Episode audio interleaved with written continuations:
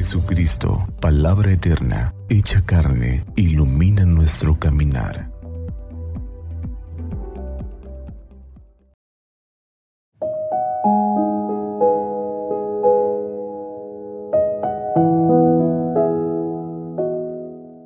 Sábado primero de abril, quinto de cuaresma. Del Santo Evangelio según San Juan. En aquel tiempo, Muchos de los judíos que habían ido a casa de Marta y María, al ver que Jesús había resucitado a Lázaro, creyeron en él. Pero algunos de entre ellos fueron a ver a los fariseos y les contaron lo que había hecho Jesús. Entonces los sumos sacerdotes y los fariseos convocaron al Sanedrín y decían, ¿qué será bueno hacer? Ese hombre está haciendo muchos prodigios. Si lo dejamos seguir así, todos van a creer en Él, van a venir los romanos y destruirán nuestro templo y nuestra nación. Pero uno de ellos, llamado Caifás, que era sumo sacerdote aquel año, les dijo, Ustedes no saben nada, no comprenden que conviene que un solo hombre muera por el pueblo y no que toda la nación perezca. Sin embargo, esto no lo dijo por sí mismo, sino que siendo sumo sacerdote aquel año profetizó que Jesús iba a morir por la nación, y no solo por la nación, sino también para congregar en la unidad a los hijos de Dios que estaban dispersos. Por lo tanto, desde aquel día tomaron la decisión de matarlo. Por esta razón, Jesús ya no andaba públicamente entre los judíos, sino que se retiró a la ciudad de Efraín, en la región contigua al desierto, y ahí se quedó con sus discípulos. Se acercaba la Pascua de los judíos, y muchos de las regiones circunvecinas llegaron a Jerusalén antes de la Pascua para purificarse. Buscaban a Jesús en el templo y se decían unos a otros, ¿qué pasará? ¿No irá a venir para la fiesta? Palabra del Señor. Gloria a ti, Señor Jesús. La muerte de Jesús está decidida por la autoridad religiosa de los judíos. El último milagro que ha hecho, haber resucitado a Lázaro, fue el detonante de su condena a muerte por el Sanedrín, porque creían ya insostenible la situación.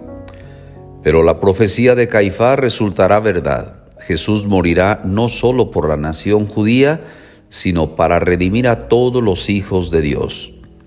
Jesús, el siervo doliente, cargará sobre sus hombros el sufrimiento, el pecado y la negatividad del mundo entero.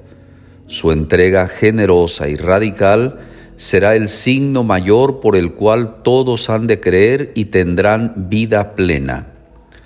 Ante el acontecimiento pavoroso de la cruz, Jesús siente miedo, el mismo miedo que experimentará en la agonía de Getsemaní.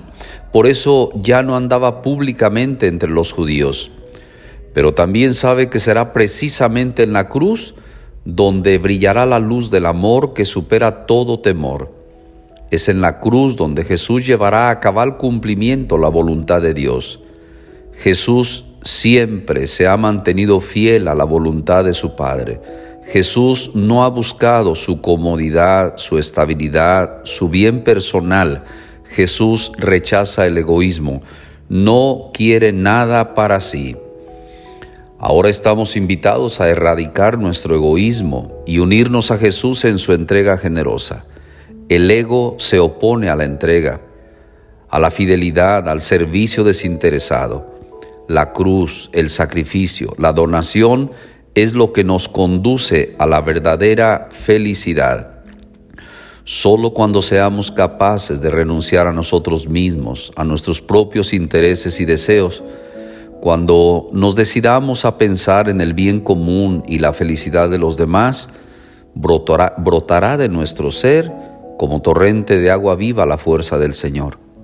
Esta es una muy buena ocasión para pensar en cuántos gestos de egoísmo hay en nuestros matrimonios, en nuestras familias, en nuestros grupos y movimientos apostólicos, en la falta de compromiso apostólico y evangelizador de nuestras parroquias, y por qué no en algunos de nosotros como sacerdotes. Será bueno pensar cuántos de nosotros nos entregamos de una manera medida al servicio de los demás. Nos cuidamos mucho de no desgastarnos. Pidamos a Dios que quite de nosotros la pichicatez. Al celebrar hoy el primer día de abril, invoquemos a la Divina Providencia que con la generosidad que obra en nuestras vidas, nosotros actuemos alentados por su ejemplo a dar a los demás de lo que a su vez hemos recibido. Mañana, Dios mediante, abriremos la puerta grande para entrar a la Semana Santa.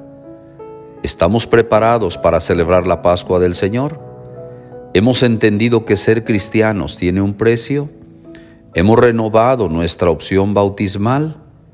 ¿Habrá cambiado algo de nuestra conducta y de nuestra mentalidad como se nos indicaba el miércoles de ceniza?